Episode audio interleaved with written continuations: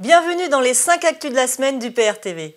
Et cette semaine, nous allons vous parler du G7, de politique intérieure, du Brexit, de l'Europe et de l'UPR.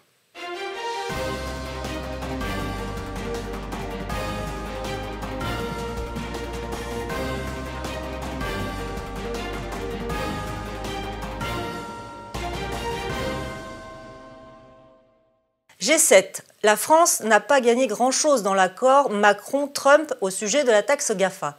Emmanuel Macron a pourtant affirmé, à l'issue du G7, avoir trouvé un très bon accord avec Donald Trump au sujet de la taxation du numérique. En réalité, le président américain a arraché une concession à la France alors qu'Emmanuel Macron n'a pas réussi à faire lever officiellement les menaces américaines sur le vin français. Après trois jours, 13 200 policiers et une enveloppe de 36,4 millions d'euros pour le G7, la montagne a finalement accouché d'une souris. Macron en est réduit à des effets d'annonce pour tenter de faire bonne figure. La nouvelle réforme de la Constitution voulue par Macron a été présentée ce mercredi en Conseil des ministres, bien que son examen n'ait pas encore été fixé à l'ordre du jour du Parlement. La nouvelle version de la révision constitutionnelle consacre l'environnement dans l'article 1er de la Constitution. C'est effectivement souhaitable de mettre l'environnement au cœur de la Constitution, mais c'est parfaitement contradictoire avec notre appartenance à l'Union européenne. En effet, le modèle économique de libre-échange qu'imposent les traités est par essence destructeur pour l'environnement.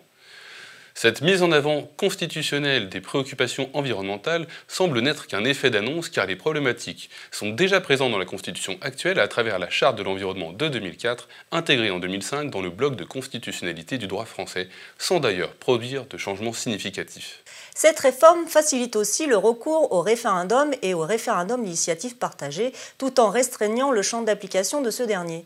Il ne pourra pas viser l'abrogation d'une disposition promulguée depuis moins de trois ans, d'une disposition en cours de discussion au Parlement. Ainsi, avec cette nouvelle version, il deviendrait impossible de déclencher la consultation en cours sur la privatisation d'aéroports de Paris. C'est une raison supplémentaire pour se mobiliser en masse pour signer la pétition contre la privatisation d'ADP, tant que cette possibilité existe. Vous trouverez le lien dans la description. Il est à noter que cette réforme de la Constitution se fera sans l'avis des Français puisque le gouvernement n'a pas l'intention de soumettre cette réforme au référendum. Comment peut-on continuer à parler de démocratie lorsque c'est le pouvoir en place qui se permet de réécrire à sa guise la Constitution de tous les Français? Sciences Po Paris ouvre un cours intitulé Macron. Sa vie, son œuvre, ses chances de réélection, les étudiants de l'école parisienne pourront tout savoir sur le président de la République.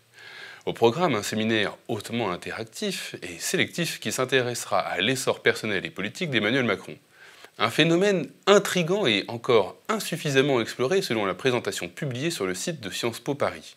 Le cours, qui se veut le plus exhaustif possible, s'intéressera à sa jeunesse, à ses premières années en tant que président, aux défis auxquels il a fait face, ainsi qu'à la trace qu'il est amené à laisser dans l'histoire ou ses chances de réélection en 2022. Dans le cadre de ce cours, les étudiants devront lire des livres élogieux sur Emmanuel Macron et notamment celui qu'il a écrit. Il semblerait que tout soit fait pour endoctriner les élèves de Sciences Po à la Macronie, à travers un quasi-culte de la personnalité. Si cela se déroulait en Corée du Nord, les médias crieraient au scandale. Et pour couronner le tout, ou être conforme à la vision macronienne de la francophonie, ce module de 24 heures de cours sera donné en anglais. Formater l'instruction des futurs cadres de la République semble être une préoccupation constante pour Macron on apprend que Sébastien Rocher, directeur de la recherche au CNRS, a été évincé de l'école des commissaires de police après avoir formulé des critiques. Spécialiste des rapports entre police et population, le sociologue avait notamment remis en cause la stratégie des forces de l'ordre durant la crise des Gilets jaunes. Une dérive fascisante de plus du régime Macron qui ne tolère apparemment pas la dissidence. Le ministre de l'économie et des finances a confirmé devant l'université d'été du MEDEF que la privatisation de la Française des Jeux devrait se faire d'ici la fin de l'année. Mais la somme que l'État devrait en retirer reste la grande inconnue. Tout ce qui rapporte au trésor public doit être vendu et souvent bradé à des intérêts privés, souvent étrangers. La France dans l'Union européenne, c'est la France vendue à la découpe. Boris Johnson décide de reporter au 14 octobre la rentrée parlementaire, soit postérieurement à la date prévue pour le Brexit. L'opposition européiste, qui voulait profiter des semaines à venir pour empêcher le Brexit comme elle le fait depuis trois ans, crie évidemment au scandale. Elle ose affirmer que sortir de l'Union européenne reviendrait à placer le Royaume-Uni sous la dépendance complète des États-Unis, comme si les pays de l'Union européenne n'étaient pas déjà totalement vassalisés par Washington. Au contraire, hors de l'Union européenne, le Royaume-Uni pourra décider librement et souverainement de sa politique et de ses coopérations internationales.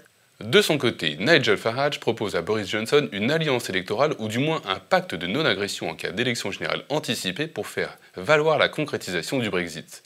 Alors que le chef de l'opposition travailliste, Jeremy Corbyn, a affirmé qu'il ferait tout son possible pour empêcher une sortie sans accord. La scène politique britannique se clive suivant le critère qui a le plus d'importance aujourd'hui dans l'Union européenne. Faut-il rester ou non dans cette construction absurde et suicidaire? Dans le bras de fer qui l'oppose au chef d'État et de gouvernement de l'Union européenne, Boris Johnson a prévenu que la Grande-Bretagne déduirait 30 milliards de livres sterling, soit 33 milliards d'euros environ, de la facture du Brexit en cas de sortie de l'UE sans accord. Le commissaire européen Pierre Moscovici prétend, lui, que Londres devra payer sa facture de sortie, accord ou pas. Pourtant, Bruxelles admet n'avoir aucun moyen légal de forcer le Royaume-Uni à payer 39 milliards de livres en cas de Brexit sans accord. Cette confidence vient de Günther Oettinger, l'actuel commissaire européen chargé du budget.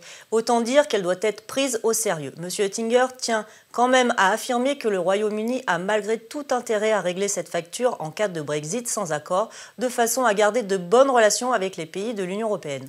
Le Royaume-Uni est en position de force et contrairement à Theresa May, il utilise les moyens de pression en sa possession pour défendre les intérêts du peuple britannique. Suisse, un référendum en vue contre l'accord avec le Mercosur. En effet, les négociations entre l'Association européenne de libre-échange et les quatre pays d'Amérique du Sud en vue d'un accord ont été conclues en fin de semaine dernière. Insatisfaits, partis politiques et sociétés civiles suisses se préparent à lancer une votation sur la question. La Suisse a la chance de disposer du RIC comme arme de contre-pouvoir aux mains du peuple, contrairement à la version proposée par Emmanuel Macron dans sa réforme constitutionnelle. Pour Bruxelles, la Serbie devra choisir entre l'UE et la Russie. Bruxelles a averti la Serbie qu'elle devrait annuler l'accord de libre-échange prévu avec l'Union économique eurasiatique pour pouvoir prétendre rejoindre l'Union européenne. Ingérence dans les affaires intérieures, logique de bloc, intimidation, l'Union européenne montre une fois de plus sa nature dictatoriale. Passons maintenant à la bonne nouvelle de la semaine. L'UPR a franchi le cap des 38 000 adhérents statutaires, ce qui est de bon augure pour cette rentrée et en prévision des municipales de 2020. C'est tout pour cette édition. Nous vous disons à très bientôt pour une nouvelle vidéo. Et d'ici là, n'hésitez pas à réagir à toutes ces nouvelles dans les commentaires.